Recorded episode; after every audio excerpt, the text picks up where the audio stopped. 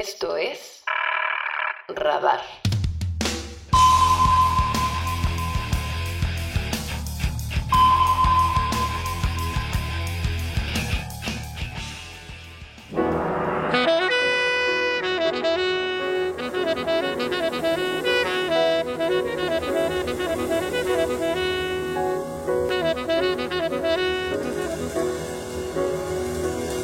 Hola, hola, ¿cómo están? Gusto saludarlos a todos y todas. Hoy nuevamente en este espacio que de una manera bastante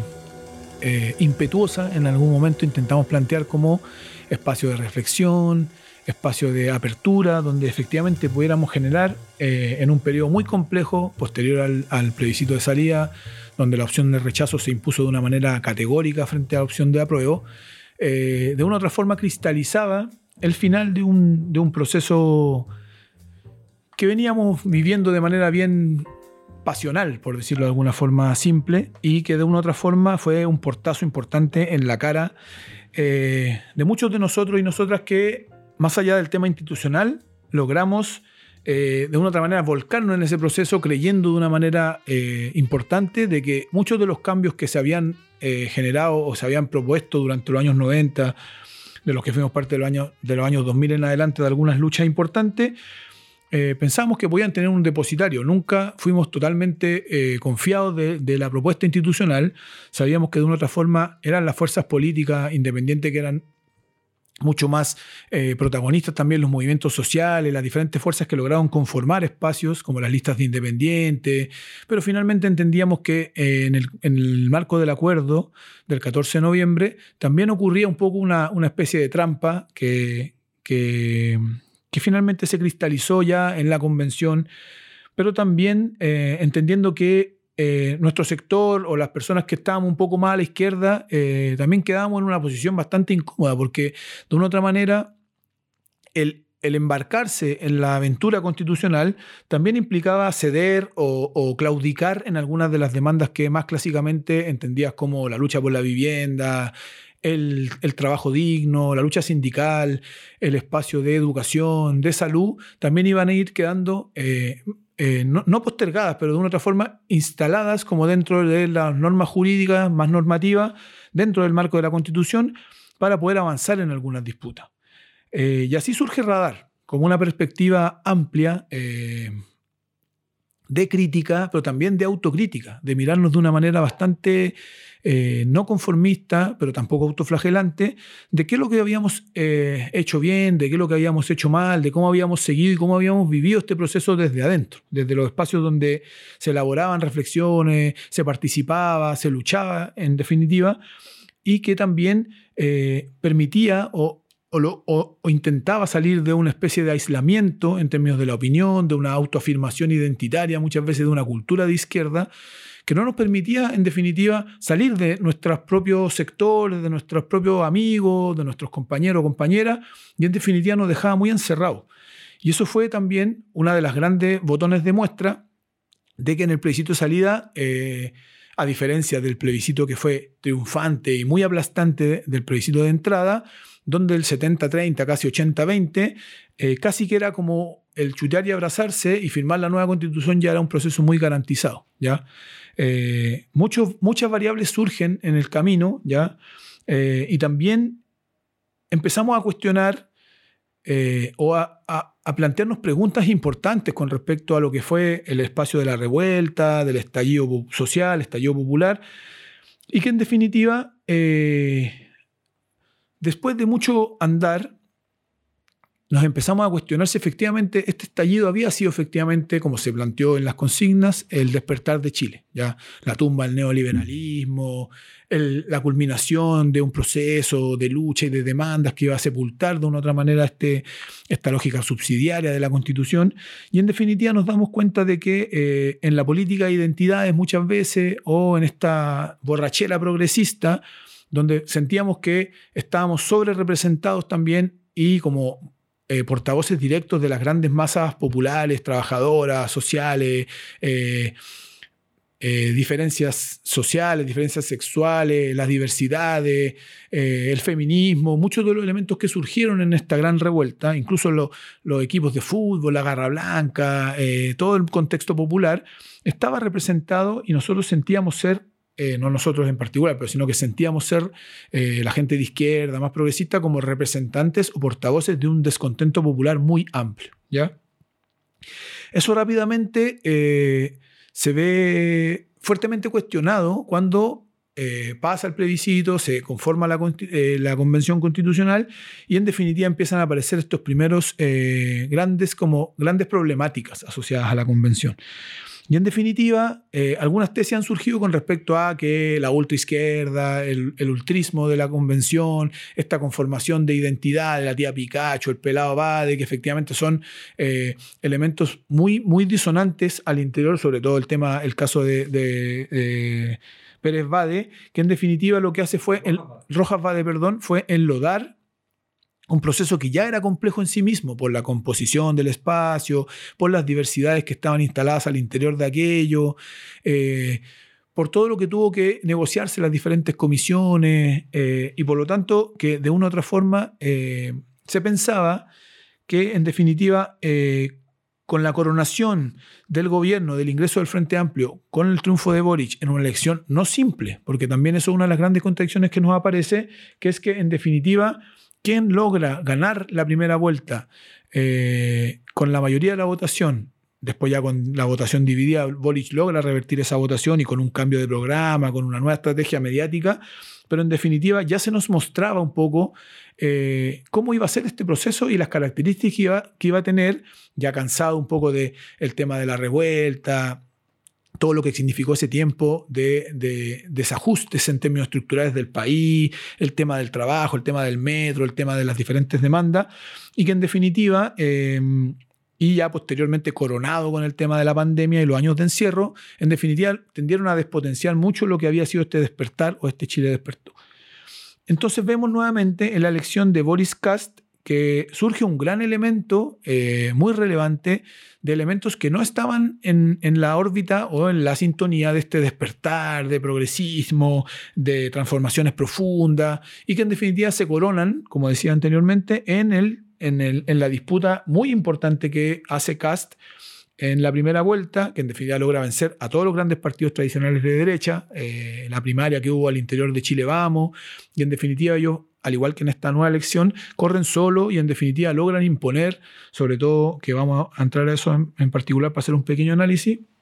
logran entrar a través de una agenda antidelincuencia, del miedo, de la migración, del elemento indígena en el sur, finalmente se instalan con mucha facilidad eh, todas las lógicas del de, eh, manejo de noticias y todo lo que hemos discutido en el último tiempo, pero en definitiva em,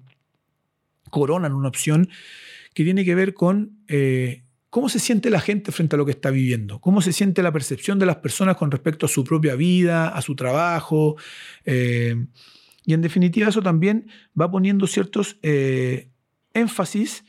en cosas que muchas veces no logramos detectar desde los sectores de izquierda porque muchas veces creemos ser, incluso eh, de manera bien crítica lo digo, como representantes de un sentir, ya de un sentir popular que está muy encasillado en elementos como más clasistas, que tiene mucha claridad, pero en definitiva que cuando uno conversa con el, con, en la vida cotidiana, con sus compañeros de trabajo, en el metro, en los espacios donde se desenvuelve, no generalmente con gente que es militante o que, o que pertenece a un segmento de izquierda o más cercana a las ideas de izquierda, inmediatamente empiezan a aparecer estos elementos, ¿ya? Eh, y nos encontramos con esta muy fácil opinión del facho pobre, los desclasados, los que no entienden nada, pura ignorante. Entonces, finalmente, como, ¿cuál es la disputa efectiva?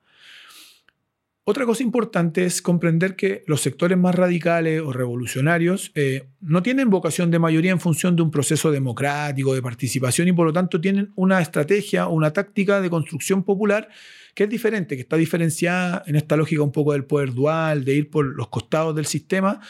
ir formando conciencia para generar transformaciones importantes y que se sostengan en el tiempo. Y por lo tanto, ese camino en estas dinámicas de disputa más abierta, donde por ejemplo el tema del voto obligatorio surge como un elemento muy disonante, porque los partidos políticos en la transición en los 90 y en el año 2000 estaba muy bien configurada la política, se entendía muy bien quiénes eran quiénes y, las votaciones eran muy claras para los diferentes sectores, tanto de la concertación como de, de Renovación Nacional o la UDI en este caso cuando no estaban tan desgranados los choclos y en definitiva hay una descomposición importante de la política en términos de la opinión, de cómo se fue como eh, invalidando perdón, o, dejando fuera a la clase política como representantes de intereses muy particulares y que no representaban de una u otra manera eh, los grandes intereses de las masas eh, populares o de los sectores sociales más amplios. Y eso da cabida inmediatamente a el descuelgue, por ejemplo, por derecha de José Antonio Cast de la UDI, que eso es muy decidor, porque en definitiva nos muestra lo que iba a ser republicano 15, 20 años después. Eh, y que se corona esto, en particular, con el triunfo en, el último proceso de elección eh, del Partido Republicano como la primera fuerza política al interior de la nueva Convención Constitucional, la Constitucional 2.0, por decirlo de alguna forma. Entonces, las vueltas de estos procesos, eh, venir de un proceso muy cargado hacia transformaciones políticas profundas, eh, de, cambiarlo todo, de modificar la constitución de Pinochet, pasamos a un proceso donde casi que el pinochetismo corona una opción política eh, en esta última elección. Y finalmente pareciera ser que esta elección y este proceso electoral, nuevamente, después de un agotamiento de, de, un sector muy importante de la población que igual disminuyó de la elección anterior, de presidencial, pero en definitiva eh, hay un voto importante que eh, no está imbuido en lo político, que no está imbuido en, el quehacer cotidiano de la política tradicional y que en definitiva como que hay un voto de castigo también. ¿ya? Y por eso muchas veces cuando nos dicen de la teoría del péndulo, por ejemplo, de izquierda a derecha, que se mueve de un lado para otro, Pareciera ser que no es tan así, porque en definitiva pareciera que los siglos de izquierda o siglos progresistas,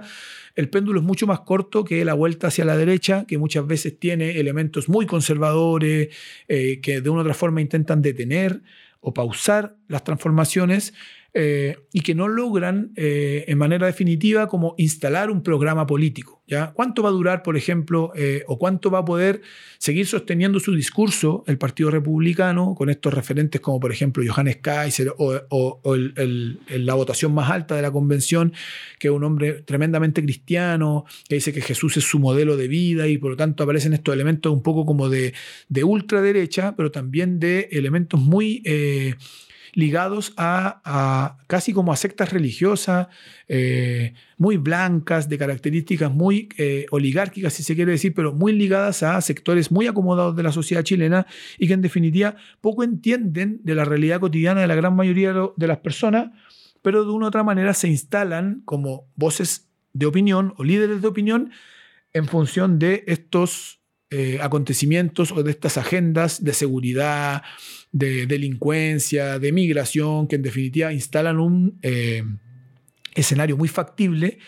para que todo esto eh, se vaya derechizando. ¿ya? Entonces, en definitiva, lo que podemos ver y lo que podemos analizar desde este, desde este programa o desde esta perspectiva es que cómo pasamos o cómo vemos que pasamos de una perspectiva de transformación profunda a una vuelta, a una conservación de valores de la constitución del 80, de los periodos de la transición, donde no se quiere transformaciones profundas, donde ya se está pensando en que eh, se revierta el tema de las tres abortos en tres causales, donde no se va a reformar el tema de pensiones, donde la reforma tributaria no va a ser un elemento importante. Y eso también abre otra línea de discusión y es que en primera instancia el gobierno esperó el, plebiscito de salida para empezar a plantear elementos eh, propios de lo que significaba gobernar o instalar una agenda legislativa que tampoco tenía mayoría en el, Parlamento para empezar a gobernar. Y ahora pareciera que en, este nuevo, en esta nueva eh, vuelta eh, eleccionaria, nuevamente el gobierno, tanto el Partido Comunista o la coalición de gobierno que hoy día ya conforma con el Partido Socialista, vuelve a perder legitimidad y en definitiva, eh, ¿qué es lo que le permitiría continuar gobernando? Porque nosotros podríamos decir que no tiene mayoría en el Parlamento, está completamente eh, desfavorecido en términos de la conformación de los dos tercios de la Convención Constitucional y en definitiva lo que hicieron rápidamente fue hacer un llamado a la derecha democrática, como se le tilda ahora, eh, RN, UDI, a generar pactos y asociaciones o acuerdos para poder detener, entre comillas, a estos exaltados elementos de la ultraderecha que serían republicanos y esta tremenda votación que surge en la última elección. Ahora, otro elemento importante es ver cómo, por ejemplo, el PPD, la democracia cristiana o incluso el Partido de la Gente, que en algún momento se, se, planteaba como otra alternativa de esta despolitización o de esta descomposición política, no tuvieron una relevancia ni una, ni una votación importante y por lo tanto se ven rápidamente como sepultados por, por este proceso que, que estamos viviendo en cierne. Entonces, en definitiva, ¿qué es lo que nos deja como enseñanza eh, este nuevo proceso? Es que efectivamente hay, una, hay un agotamiento del elemento eh, político, sobre todo en términos de una nueva constitución, ya que incluso eh, al otro día del triunfo de los republicanos en la, en la elección salieron diciendo, bueno, si no quieren llegar a acuerdo, si no quieren hacer cambios en lo que vamos a plantear, filo se quedan con la constitución de Pinochet y se quedan con la constitución del 80, que en definitiva, quienes nunca quisieron transformar ni cambiar la constitución, hoy día son quienes están comandando el proceso para la transformación y la escritura de una nueva constitución. Por lo tanto, es negocio redondo para esas fuerzas que en realidad nunca quisieron hacer una transformación, siempre estuvieron muy a favor de la constitución de Pinochet, de la constitución del 80, que ellos dicen que no es la constitución de Pinochet, y que en definitiva les ha permitido durante estos últimos 30 años de, de, gobierno transicional o democrático estar encabezando en definitiva, no quizás la política del Estado, pero sí la política económica del país, eh, el tema de la de las políticas subsidiarias, el tema de los recursos y el extractivismo como una base de la economía chilena y por tanto de una ganancia en función de eh, la destrucción del ecosistema, la acumulación de eh, no producción, sino que de extracción permanente de recursos naturales y en definitiva de la instalación de una forma de gobierno, de un modelo económico que en definitiva, según la crítica que se plantea durante lo todos los años de transición, era el modelo que en definitiva no permitía eh, el crecimiento de grandes capas de la sociedad. Pero también ahí nos aparecen un montón de contradicciones en función de qué podemos ver ya en el escenario tanto nacional como internacional. Chile, en definitiva, se instala como uno de los países, por lo menos los índices OCDE o de los índices del Banco Interamericano del Desarrollo o incluso del Banco Mundial, como uno de los países de mayor eh, crecimiento económico. ¿ya? De mayor eh, ingreso per cápita, pese a que es uno de los países con mayor desigualdad en términos de las brechas salariales, eh, de los deciles, por ejemplo, entre el decil más bajo y el decil más alto, hay una diferencia entre una persona que gana 400 mil pesos y el que gana un millón está en el decil más alto. Por lo tanto, es igual un millonario que gana 50, 100 millones de pesos a una persona que saca un millón o dos, dos millones de sueldo mensual. Entonces, las cifras están demasiado eh, diferenciadas entre el último decil y el primer decil y por lo tanto hay una desigualdad estructural, ¿ya? Pero, en definitiva, las cifras de eh, la macroeconomía nos muestran que Chile es un país que crece a un ritmo de país de OCDE, ¿ya? Eh, donde un país donde la inversión es permanente, donde hay un nivel alto de consumo a través del endeudamiento y que por lo tanto sería uno de los países ejemplares de América Latina en términos de su modelo económico y de su desarrollo en términos eh, laborales, industriales, de importaciones, de exportación y por tanto un país modelo. ¿ya? Y en definitiva, ¿y uno qué hace? Uno se pregunta y, de una otra manera se plantea, eh, ¿qué es lo que, cuál es la verdad acá? ¿Qué es lo que se percibe? Porque en, definitiva yo podría decir, claro, la clase política, eh, las personas que están en el gobierno, no, no ahora, sino que en general eh, están en una situación de privilegio, acomodada en una, en una función política pública, o también son personas que eh, provienen de ciertos niveles de extracción familiar, de clase social, y por lo tanto no logran percibir la realidad de la gran mayoría de los 20, 18 millones de personas que viven en Chile, ¿ya? Pero en definitiva, todo indica a que las personas no quieren transformar las cosas de una forma radical, no quieren que las cosas tengan inseguridad, no quieren saber si van a poder o no eh, tener un trabajo seguro. Y lo que decía el otro día, ahora lo veníamos conversando recién con un compañero, que las personas después de la elección decían, bueno, si tiene que salir Cast presidente y va a traer inversión, pues que venga Cast, como eh, vamos a tener trabajo, nosotros somos comerciantes y por lo tanto vamos a tener que la gente si tiene plata compra y si nosotros no nos compra nosotros no tenemos cómo vivir. Entonces, en definitiva, la vuelta del análisis es muy corta, ¿ya? No hay un análisis de profundidad. Eh, ¿Para qué vamos a hablar de las demandas o del Estado social de, derecho o de un Estado que garantice ciertos derechos? Porque en realidad lo que se ha instalado durante los últimos 30 años es un modelo individualista de logros principalmente a partir de mi propio esfuerzo, de mi trabajo, y por tanto si tengo que trabajar una jornada, doble jornada para lograr saciar mis deseos en función de las diferentes eh, cosas o alternativas que me ofrece el sistema, yo lo voy a hacer y no voy a estar cuestionándome si es que lo hago por el de al lado, si es que quiero un sistema de salud integrado que me permita que mi sueldo, que mi cotización eh, vaya en beneficio de una gran mayoría de personas que en realidad miro como enemigos, entre comillas, porque son flojos, porque no hacen lo mismo que hago yo, y nos están todo el rato midiendo en función de nuestros propios esfuerzos y nuestros propios logros. Incluso se ha instalado mucho eh, el exitismo, no ahora, sino que los últimos años, este exitismo de eh, no sé, por ejemplo, los futbolistas, que son gente que viene de, de, una extracción popular y que en definitiva ganan mucha plata y se vuelven como modelos de referencia para mucha gente, no solo para los cabros chicos más pobres o que son más populares que juegan la pelota, sino que es un modelo de vida para mucha gente. Eh, las casas, los autos, hay, un, hay una referenciación permanente a las cosas y a las cosas que podemos comprar y consumir. Y tampoco nosotros podemos como atacar o cuestionar a las personas que en definitiva se sienten bien con esas cosas. Hay todo un entramado cultural, social, político, económico, que en definitiva te está diciendo todo el rato que eso es lo correcto, que eso es lo que hay que hacer y nadie quiere vivir en precariedad. Eh, y muchas veces el ejercicio que se hace es que la izquierda solo llama a la pobreza o quiere igualdad, pero que en definitiva hay ciertas burocracias estatales o políticas que eh, viven con el beneficio, pero que no entregan el beneficio para la gente, por lo tanto eh, también roban. Y hay toda una, una construcción discursiva de, de, cómo se puede o no salir de este, de este, de este entramado. ¿ya? Y ahí la discusión tiende un poco a diluirse porque ya ni siquiera son los elementos científicos los que uno puede plantear desde un análisis estructural, donde diga, sí, la gran mayoría de la gente vive con menos de 300, de 500 mil pesos para una familia de 4 o 5 personas. Entonces, los índices en lo científico o desde las pruebas que uno puede, desde la macroeconomía, desde la microeconomía, de la sociología, desde la antropología, como, ¿qué es lo que estamos usando realmente hoy día para medir? Y eso lo planteamos también como una pregunta y una autocrítica a lo que hacemos nosotros. ¿Cuál es el, el valor de lo que hacemos? Hoy día, por ejemplo, la gran mayoría de los programas que aparecen o de las cosas que están en la palestra son temas que apuntan sobre todo a la entretención, ya a una entretención más simple, que no quiero menospreciar ni mirar en menos a las personas que se divierten con eso y que viven de eso, incluso hacen programas y les va muy bien, hablando de videos de internet o TikTok o, o que son fenómenos que son muy masivos, pero que en definitiva también muestran un,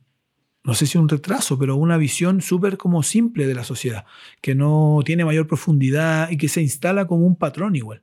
Y que nosotros igual lo cuestionamos porque lo vemos en nosotros, la gente de nuestra edad también, de los 40 para arriba, incluso las personas más viejas que también pasan muy metidas en el celular, en Facebook, no sé qué, subiendo fotos, o la cultura del meme, que, que uno cree que son cosas muy simples, pero que en realidad reflejan también un momento muy complejo de la humanidad en general. Entonces, para todo eso, eh, no, es que desde este espacio tan pequeño y sobre todo hoy día que estoy en, una, en un monólogo autorreflexivo eh, sobre lo que ha sido el rol o lo que ha sido estos programas que hemos podido desarrollar desde Radar, con, intentando poner temas interesantes, perspectivas políticas, desde la psicología, algunos temas de infancia, en los medios de comunicación, eh, la política de seguridad del gobierno. Hemos ido analizando algunas cosas y hemos tenido algunos invitados e invitadas muy interesantes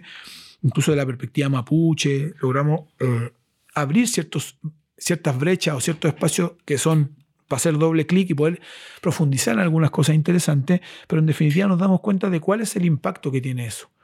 Y no es porque yo no sea famoso, porque no sea un influencer, es porque en realidad hay poca influencia y poca poco interés también por poder en definitiva como profundizar en algunas cosas, porque la gente siente que no da respuesta, que finalmente uno es como un opinólogo, pero que en verdad no tiene ningún impacto en la realidad. Entonces como que cuesta ofrecer un programa o dar respuesta a un espacio que en definitiva uno sea masivo, ya que llegue a mucha gente que le interese escuchar este programa o otros programas que tengan que ver con analizar, con pensar, con darse vuelta y quizás también uno a veces se, eh, con grandilocuentemente se cree muy inteligente, está planteando cosas que realmente no son tan interesantes, pero que para el mundo donde uno orbita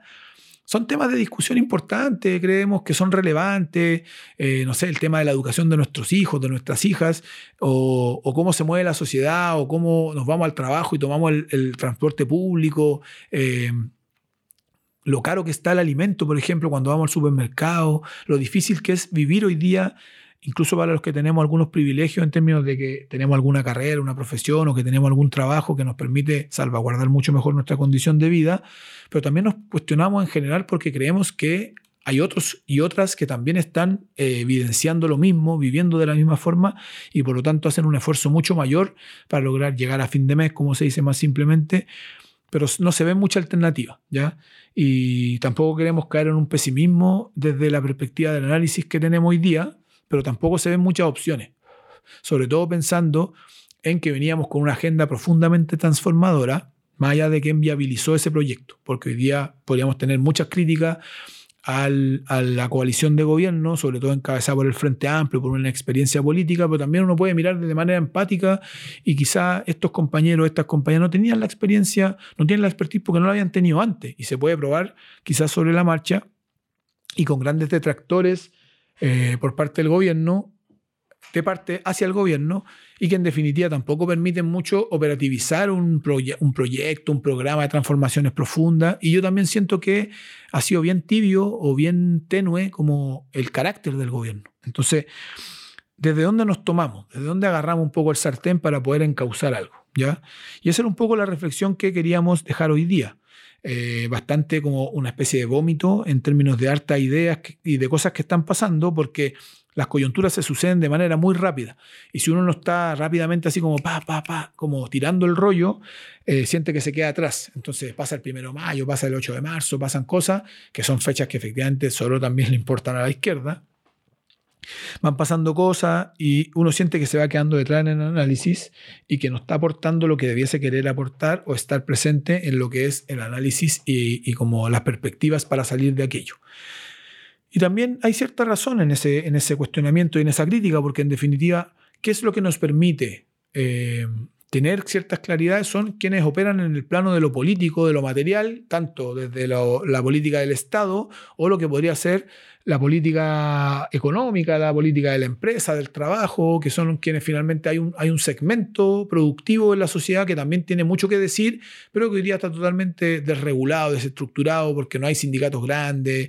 no hay negociación colectiva. Entonces, las problemáticas que hemos ido observando en el último tiempo están abiertas y si tú te metes en cada una de esas temáticas y hacemos un doble clic, es muy difícil que podamos... Eh,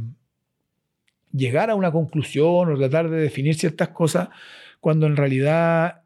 es muy difícil como ponerle el cascabel al gato. Son muchas las problemáticas, eh, se arrastran históricamente desde hace mucho tiempo y por tanto es muy dificultoso el poder eh, hacer un análisis completo, comparativo, transversal,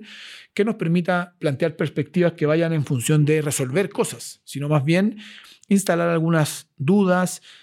plantear ciertas preguntas, intentar desde nuestro análisis, desde los elementos que manejamos, desde la historia, de la sociología, de la filosofía, del análisis político, de la ciencia política, poder instalar o interpretar algunas claves que nos permitan ir saliendo y salir jugando. Entonces, esa es la invitación en general de este programa en particular, de este podcast, de esta plataforma Radar, eh, de poder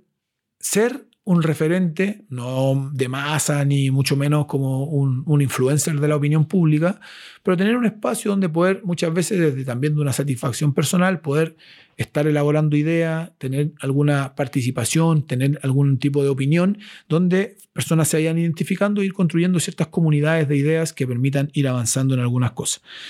Eso es lo que queríamos sobre todo poder plantear hoy día eh, vamos a seguir tratando de generar programas interesantes donde podamos discutir diferentes cosas, el mundo de la infancia, por ejemplo, un tema que nos han planteado harto, eh, las niñeces, eh, también el tema de los 50 años del golpe, que queremos hacer un programa especial donde vamos a poder tener algunos invitados protagonistas del periodo, algunos historiadores quizás que nos permitan ver en clave crítica estos 50 años. creemos que es una fecha bastante importante y muy relevante en la historia no solo pasada, sino que una historia contemporánea que todavía marca fuertemente a nuestro país y eso se puede ver inmediatamente en la elección del fin de semana anterior. eh, y con el renacimiento de este pinochetismo acérrimo que sigue eh, dando su opinión, planteando, justificando eh, las torturas, el asesinato de muchas personas y que no tiene ningún tipo de justificación o de arrepentimiento ni una visión crítica con respecto a su propio quehacer. Entonces con eso podemos ir ya dejando como cerrado este episodio, este pequeño capítulo o, podcast como de reflexión o de autorreflexión, no sin antes eh, agradecer eh, a las personas que han confiado en este proyecto y que han podido un poco financiar o patrocinar eh, como es la Asociación Regional Metropolitana de Trabajadores de Sename Armetrace, que se encuentra en un proceso de transición, de tránsito hacia el cierre definitivo de Sename y por lo tanto de este servicio de reinserción juvenil que ya sabemos que se configuró el espacio de mejor niñez, que ha funcionado más o menos nomás, en realidad bastante defectuosamente, y lo que va a ser esta transición hacia eh, reinserción juvenil, que va a quedar alojado en definitiva en el Ministerio de Justicia, y que son las personas y compañeros que han confiado también en nuestro trabajo como comunicadores y que han también podido ayudarnos a financiar eso. Así que un saludo importante para la gente de Armetrace, de Sename, y también para los compañeros de Remeras con Historia, esta página de memoria, de camisetas que de una u otra forma instala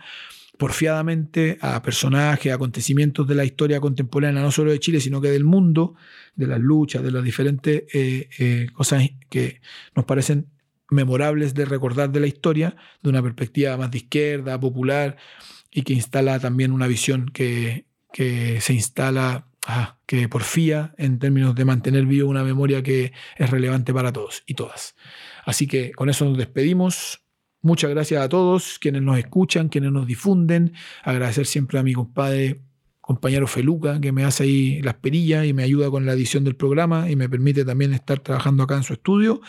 Así que abrazos para todos. Eh, no, no está fácil el panorama, pero hay que seguir caminando,